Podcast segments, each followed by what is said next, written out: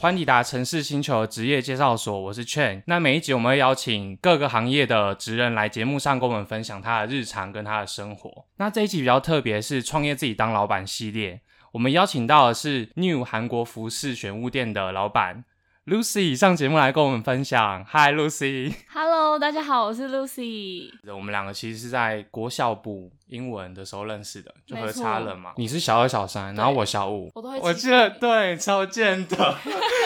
不好意思啦， 哎、你现在变亭亭玉立耶，谢谢谢 谢，还长了一百七十二公分。真的很高哎。 好啦，那我们来回归正题。好的，我记得你大学的时候是读名传的广告行销学系，那你觉得广告行销对你之后创业有帮助吗？我觉得帮助是一定有的。对于大一、大二不分析这一块，我觉得就是也帮助蛮大的，因为我们就是也要写新闻稿，要拍影片，然后要办活动。哎、那你创业之前是在做什么？呃，我毕业之后第一份工作是在做公关公司，啊，怎么会后来想自己创业？是因为在公关公司受委屈吗？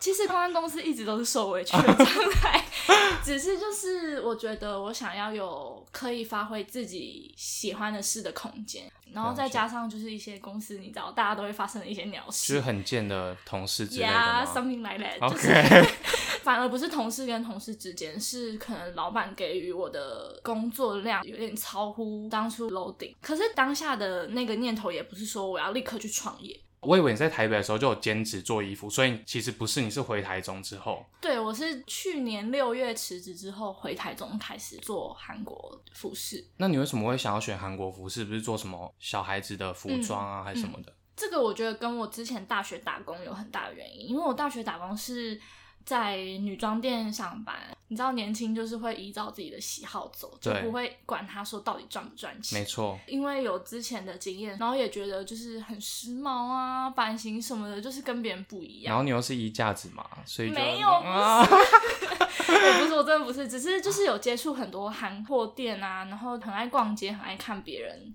卖什么东西。嗯， 那你这样也创业一年了嘛？对对对那你有什么心得吗？我的心得就是理想跟现实还是要兼顾一下。什么意思？创业初期当然就会大家都会想要自己的理想，可是其实你那个坚持啊是没有办法填饱你的肚子的。有举例吗？我以前一定要亲飞韩国，我才可以确保它的品质完全是 OK 的。其实飞一次韩国是真的要花不少就钱，机票、住宿什么都要花，对对对，就是连吃饭也都不便宜。哦那一去可能就是要四五天，对所以你现在就不用去选择去亲飞韩国，就可能说对，就是直接从那边请他们寄货回来。现在收入是可以打平的嘛？呃，收入是 OK 的，只是、就是、可以养活自己吗可以，可以，可以，这这部分没有问题。但是就是想要再更好。老实说，如果可以养活自己的话，我去做办公室，我也可以养活自己啊。对，没错。那我不用扛那么多货，我不用承受那么大压力。啊风险什么的。我觉得我希望结婚后有小孩，这份工作是可以就是负担整个负家担庭对对对对，那你当初创业的时候，你存多少钱？大概不十万左右。其实我觉得现在做这个门槛真的非常低，就你基本上不用什么资金，你就可以做了。嗯因，为现在大家都不是实体店面啊，你对，不会有压库存的压力，你还有就租金成本。对对对，所以其实你老实说，你要入行非常容易，只是后续要怎么在这个大红海杀出一片，真的，这真的是我到现在还在摸索研究的，因为我自己也还没有到非常厉害。但是你踏出第一步，就已经是很多人没有办法做到的事情了。通常就是很多时候自己也很想放弃，嗯但是周围的人就会、就会给你一些能量，然后你就会想说不行，我要撑下去，那就一直到了现在这样。所以你有默默就是可能月黑风高晚上，然后在角落哭泣的那一种日子吗 Always 真假的？其实创业之后会，虽然表面上面看起来很坚强，但其实你你是孤单的，而且你也是很脆弱的。那我们现在来聊聊 Lucy 的韩国批货之旅。 可以啊，我相信这个观众朋友都非常有兴趣。哎、那你决定要去韩国批货之前，你有做哪些功课？哦有啊，就一直搜寻什么东大门批货啊，然后东大门去哪里批货什么之类的，那你觉得网络上可以找得到那些资讯吗？其实是非常可以。真的吗？嗯，它的店真的是上千家，对啊，可是它其实是有分主哦题的。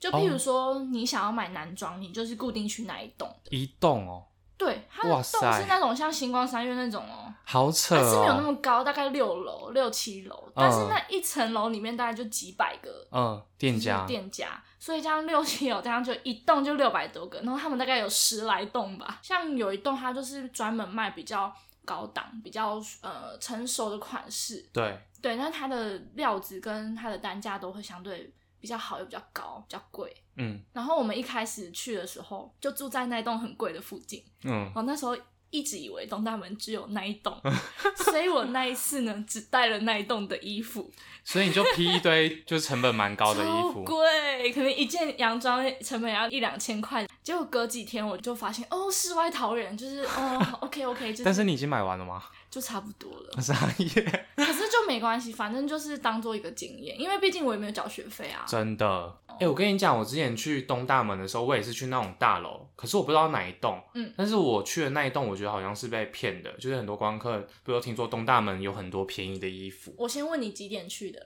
我是正常时间去那的。就是被骗了。所以你们批货是在半夜吗？晚上八点开始到隔天的早上五点。那 Lucy 跟我们分享一下，一天的行程大概是这样：假对设我买的机票到韩国是下午的话，那就是下午先去 check in，然后去简单吃个饭，嗯然后差不多等到八点。那这中间如果就是有空档的话，会去逛个免税店，哦，就是 shopping 一下。没有就是代购，哦，就你另外再赚一点其他的生意，意对对对很聪明对对哎。大家都这样，嗯，就是不能让自己闲下来。那你然后代购完之后呢？代购完之后就差不多八点了嘛，然后准备好行囊就可以出发批货。对，因为它每一栋的营业时间其实都有一点点不太一样，那就哦会先从最早营业的开始逛嘛，然后就逛逛逛，一路逛到就是可能凌晨才开的这样。对，然后就是开始批货的日常，就批到呃凌晨早上五点。那这之间是就是穿梭于各家 Yes 店，其实时间过超快的，其真实的你吗根本没有买到什么，就已经五点了。所以你就是会有一个清单说，哦，我这次去韩国的这一栋楼，我要去哪一些店，哪一些店，你都会先做好功课吗？对，这个是在我大概第三次、第四次去的时候才会有的，因为我第一二次去的时候是没有认识什么什么店店家然后也不知道哪边的东西比较好。那是因为长跑之后才有做自己一个清单，就是属于就是必买店这样子。有些档口它是没有中文那翻个译或什员么的工，嗯因为有些他们会请大陆人。然后可能就只有韩国欧尼的时候，你就会问他说 color，嗯然后你就会说 size，你就会先了解这一件大概的本质，嗯，然后你再问他说 how much 这样，他就会告诉哦你多少钱。那你数量要怎么定啊？每一间都不太一样，因为有些可能他就规定一定要三件起。才能让你批对你，你如果跟他说 two 的时候，他就说 two no，你就知道说他也一定要三件。 ？OK，所以其实，在那边用英文，基本英文沟通也是 OK 的。其实中文就可以，因为欧尼都会讲中文，这么他们厉有去害，学，他们也说黑色、白色， 然后或者是说两万五两万，他们有一些腔调真的很那很好像是笑戏腔调哎。大家如果想听的话，可以自己去韩国的批货真地方的，你听。就问他多少钱，他就跟你说了。要乔装的像皮克啊，哦真的要不然他不会理你。那就是 Lucy 要教我们听众怎么伪装自 OK 己是啊，因皮为这克。网络上都有讲。 OK，好皮克主要有几个特点，第一个特点是有可能会拿一个很大的袋子，类似 IKEA 那种吗？对，或者是皮火袋，就是有黑色的那种尼龙，对，这是第一点。然嗯，后第二点是你手上会有一个板板，是 A4 大小那种吗？就是小小的也可以。哦我的就是比手机再大一点点，因为他们买完货会给你一个单据，单子上面都是韩文，对，所以你买买完的当下，你会在上面做注记，然后把它夹在一个板子上面，这样你回去才定价才不会定错。可能也有其他人有一些做笔记的用途，譬如 OK 说哪呃几号几号的哪件衣服，等一下再回来看。哦，对，就是你要有一个装模作样的板板。 OK，因为一般观光客是不会有这个东西的，因为你就是要买东西，你不用做任何笔记啊。对，那你是之后方便退税用吗？批货不能退税，不能退税，不行，所以你都是自己找朋友一起去，然后帮忙用行李箱带回来的方式。量少的时候是这样。那可能之后就是有好几公斤、好几十公斤，那真的带不回来，就是走他们的空运。那那个就是交给他们那边物流处理了。运费的话，我现在有点忘记是多少了，嗯因为他很贵们吗前阵子有涨价。不会，不会，一公斤大概一百多块吧。哎、台币好像蛮便宜的哎。对对对，但是你要想哦，你衣服大概两三件就一公斤了，尤其是冬天很恐怖，一件哦外套可能就给你一、一公斤多一点。像我知道你的店里面有卖衣服嘛、嗯裤子、包包、配件，对什么帽子啊、对，彩妆，那你要怎么去找？可能现在这一季流行的是什么？其实我觉得，与其找呃流行的当东季西流行的东西，我觉得还不如看当地的人喜欢穿什么衣服。那你要怎么去简单研究说一个例子，就是这其实跟我跑市集有很大的心得。对如果我没有跑市集，我可能就真的不知道。哦，怎么说？对，因为我有发现台中人的女生，就是这不是占那个地啊、就是你 观察啦，对对对，这不是占南北哦。毕竟我们都台中人嘛，对啊，就是台中人的穿，老实说，穿衣服是真的比较保守。嗯，然后比较喜欢比较素，当然这是没有没有以偏概全，就是大哦个部分人主观观察的，对大部分的女生嗯不会穿一些很奇怪的颜色、很奇怪的剪裁，不会，她们就是走一个安全牌。嗯所以我有发现，我太时髦或者太有设计感的衣服反而都卖不出去。嗯，对，因为这不是台北，台北就是很理所当然，你都是穿的比较可能剪裁都跟别人不太一样，就一对件素 T 就一定要这边缝一个什么东西之类的，哪里破哪里怎样， 对，就是台中的女生就是比较可爱风啊，嗯简单风，比较基本款。嗯对，所以我后来走向就是太设计款的，我就少进，嗯，了就可解。能只有三四款，那其他都是比较日常你可以穿搭的。那帽子、彩妆那些要怎么进？是怎么样去挑那些单品的？帽子的话，其实呃，你在看那些韩国的厂商的照片的时候，其实你会发现他们会有一些花色，会是你有出我也出，对，就有点像是呃，Uniqlo 跟 GU 都出了同一款衬衫之类的。哦，所以你会去观察说，哎、现在一些连锁的那些品牌，他们会流行些什么？对，就会往那个方向去走。哦，所以其实平常的策略也要，因为不是之前有很红什么 Pantone 色啊，然后什么燕麦色啊、嗯雾霾蓝啊，都会有一个专有名词出现。雾霾蓝是傻笑雾霾蓝就是灰灰蓝蓝 的，，OK， 对，哎、那颜色很美。那为什么不叫一个美一点的名字，要叫雾霾我蓝？记得好像是大陆过来的，哦，是吗？我小红书还是哪边上面？对，因为我知道很多中国的代购或是做批货的人，他们会看小红书。对，那我们台湾有没有什么网站让你参考？还是其实小红书你也会看小红书我也会看，台湾倒是没有这么系统化的一个网站或网什么？站，但是像 Pop Daily 啊、Look In 啊，或者是最近可能本季大势的颜色，嗯，对，就会往那方面走。哦，这一点就跟我之刚才一一开始提到的，就是现实跟理想还是有一个需要衡量，因为你的理想喜欢这件衣服，但是现实让它卖不掉，你这时候就要去取舍，说你是不是真的要进这件衣服。因为我一开始都会觉得那个衣服很丑，我不要进。可是那件就卖的超好，嗯，那我能不进吗？可是我我一开始会没有办法过我心里那一关，我就觉得我真的要卖这件衣服吗？我说不出它的好话。真的，可是就跟你你在上班的时候，你要跟客户介绍这个产品，你可能本身没有那么认同它，可是对你的目的就是把它卖掉哦啊。那你就是有时候那个魔鬼跟天使要打架一下。哦，我懂你了，所以你就说理想跟现实的差别也在选择衣服上面有关系。其实这整个过程全部都是要理想跟现实的冲突。哇，那在批货的过程中，你有没有遇到什么你觉得很困难的事情？一开始最觉得困难的是，有一些可能需要两件、三件，可是对我只要一件。嗯，欧尼他们就是会摆脸色，所以你面对的可能就是那种心情上的。对，一开始会很还蛮挫折的。批货这个过程中，你有没有什么有趣的事情跟大家有分趣享？韩国人很喜欢喝咖啡，啊，是真假的？他们没有手摇店，就是因为我男友很爱喝手摇茶，所以他跟我去批货的时候，他找不到手很摇痛店苦，，唯一一间在贡那个贡在茶吗？对对，在东大门就贡茶，啊、重点是它超难喝，大家绝对不要买而，且又不便宜哦。一杯一百多，对啊而，且是绿茶，嗯，然后超级难喝，然后超小杯。我们台湾是那种高的嘛，然后嗯大概是台湾的一半，然后就嗯卖一百多块，超贵，大家不要买。去喝咖啡，他们的咖啡怎么喝都好喝，我不知道他们咖啡普及率这么高哎、我都点冰美式或冰拿铁。嗯，然后还有一个要点的是，有一些店会有做什么什么 add，它是气泡饮的意思，嗯，就譬如说呃 lemon add，就是嗯柠檬气泡那饮。个好喝吗？哦有，你啊而很且夸张哎真的好喝。 ，Lucy 推荐哦，所以听众朋友下次可以去喝喝看咖啡，然后对跟喝那个 ad 看看，咖啡喝是因为你如果想喝东西，其实你也只有咖啡可以买而已，哦也就是没有是其，他选项不。然就是难喝又不便宜的贡茶了。真的，真的不要喝公茶。那衣服从韩国带回来之后，嗯，大概有哪些通路啊？就是先简单讲一下货进来之后呢，首先我们就是先整烫，把哦，它整理理那些衣服，对，然后烫平，哦，所以服饰店老板必备一定要有东西。挂烫机，哎、这个很酷哎，这我从来都没听过。挂起来整烫，然后修线头这样子，嗯然后看有没有瑕疵，如果有的话，就是看要怎么处理。那然整后趟之后呢？整烫完之后，我们就会开始搭配，搭配说我们十月份要怎么拍摄我们的新品。对，就譬如说，呃，一套上衣啊，要怎么搭配下身等等的。那这个前置作业的话，就是会先跟摄影师、模特还有妆发先沟通好，说我们这次的风格、主题，然后在哪里拍摄，那拍摄完之后呢？准备文案。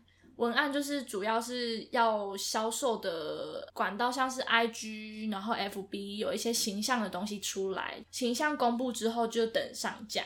哦，这样观众听起来有没有觉得，其实当一个老板真的很不容易？就是其实真的很累啦，就没有想象中的轻松。那这样周一到周五你是负责网络的部分，嗯，那你要不要跟大家分享一下网络经营？网络经营主要我们现在还是针对 IG，它是以图像为主，刚刚有听到你说你的网络商店你是选虾皮，那对为什么你是选虾皮？不用上架费，但是每交易一笔需要就是收那个成交的手续费，对，然后取得方便，搜寻容易，只是它当然也有相对的缺点，它有什么缺点啊？就它容易比较。因为它是一个像是雅虎奇摩的网站，对，所以其实同样的商品上面有可能也有其他的卖家在卖，一样的东西。那如果你价格比别人贵了稍稍一点点，那有些人就可能他会觉得是一样的东西，他就去购买其他人。我们也有去找过很多开店的平台，其实收费都不便宜。如果想要达到有一定的功能的话，其实哦每个月算下来也都要好几千块。了解，所以虾皮来讲，目前草创阶段就是很适用。对啊，就是也是大家都知道的一个 app。那就是网络上竞争这么多，嗯你觉得你自己有什么特别的？其实我觉得最基本的话就是一定要下广告了，这一点也是我在前公司学到的一个技能。嗯嗯，我觉得效益不错，是有的。嗯，但是我觉得效益更好的是走市集，所以我两个一起搭配。那我就是直接走入市集，然后直接面对面跟他说。那我觉得这样的有效方式还比下广告来的好，那你觉得经营网络商城最重要的是什么？回复速度、亲切度。真的，有时候是买服务，不是买产品。对，然后我会希望就是感同身受他的想法，然后去给他一些意见。哦，对，那通常这个时候他们就会比较觉得说，哦，这个人是不是只想要做我生意，他是真的有替我想。刚开始创业初期的时候，我妈就跟我说，就是我第一次看那么胖的女生卖韩货，好坏然哦。啊后我当下真的非常 难过。可是其实这就是实话，因为其实真的我的穿衣条件是真的很不适合韩国的衣服，不会所看得以出我来，我就说，就是你如果要看不出来，就一定要跟我学怎么穿看不出来。对听众们，如果想学，找 Lucy 就对了。就是我们等一下下方资讯栏也会放一些就是 Lucy 店的资讯，大家欢迎去逛逛。对对啊，然后如果想看它的话，接下来我们要讨论的是摆摊的部分。那摆摊的部分就是等于是实体店面嘛，嗯跟刚刚的虚拟店面不一样。嗯。对，那你要不要跟我们分享一下你摆摊的一天是什么？摆摊的一天呢，呃，通常我们现在都是主要是在经典绿园到一楼那边摆摊。，对，那那边的比较特别是都会需要比较早到，整理好大概之后几？点就要起床了？我通常就是差不多六点半，真的做老板不容易耶。就六点六点半。嗯然后就会把衣服整理过后之后就装箱，带一些就是衣杆啊、灯具啊，然后桌子等等的 model 模特儿之类的，嗯，然后就会出门，选好位置之后就会开始摆摊。位置是可以自己选还是越就早先到到？先哦，这样先选还不错哎可。是其实每个主办都不太一样，对看你参加的那一场次是什么样的规划嗯这样。那差不多我们都会在十点前就全部都摆好了。我很好奇的是说，像经典的话，一天摆摊要多少的成本啊？棚子的话，一天是一千块，三米乘三米的大空间，哦，然后里面那种骑楼就是一张桌子，大概一百八乘以八十，一天是六百块。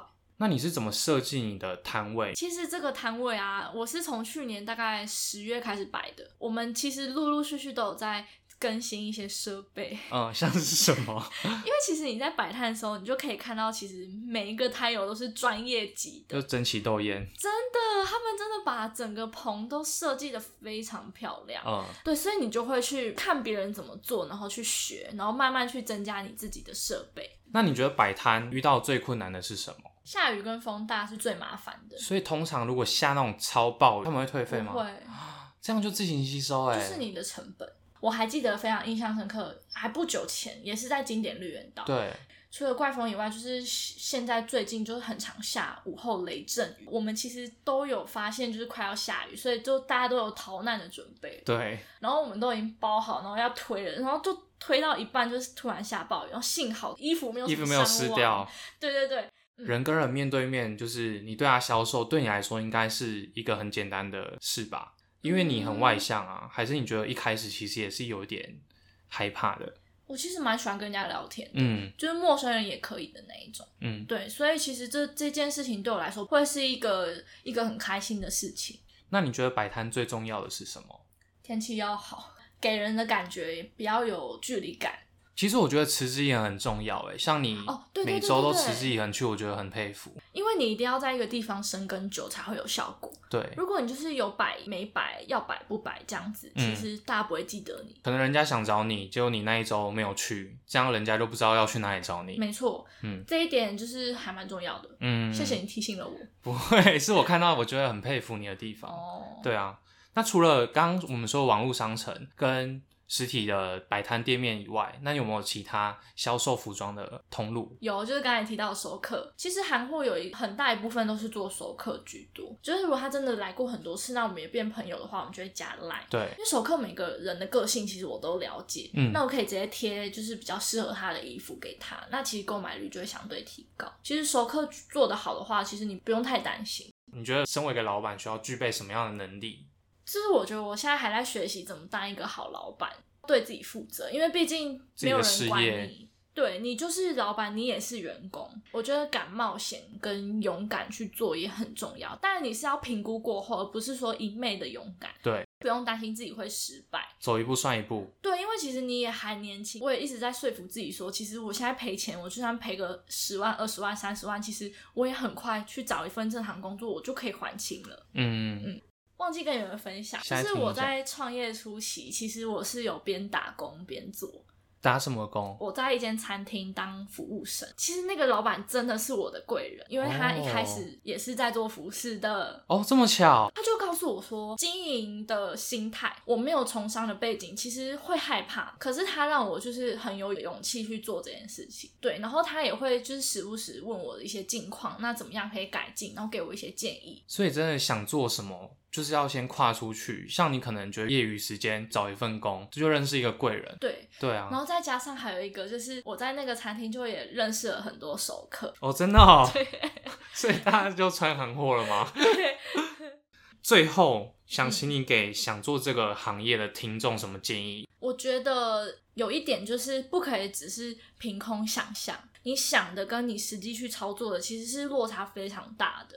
所以你如果真的有这个想法，已经非常非常久了，那我觉得不如你就直接去试试看。而且像你说的，大家其实都还年轻，顶多就是失败的话就十万赔掉而已。我对啊，你看你十万放在那还不是买一个包而已？对，或是存在银行对啊，可以干嘛？？其实实现的过程一定没有那么轻松。嗯就是我觉得我如果现在不做，我三十岁、四十岁后有家庭，我更不可能做了。真的那我还不如现在来做。我相信听众也都有被你鼓励到了，对啊，很谢谢 Lucy 上节目来跟我们分享。谢谢大家，自带掌声耶那我们节目下方资讯栏的地方也会分享 Lucy 他们店的 IG，然后跟商场的资讯给大家。对，然后也欢迎去她的摊位找她。新台币支持。好，那我们就这样喽。好拜拜拜拜。很累吧 我？肚子一直叫哎、对啊，我也一直叫笑会啊不。会录进去啊？没有， 我刚刚也一直叫。会不会录进去啊。怎么会一直会了。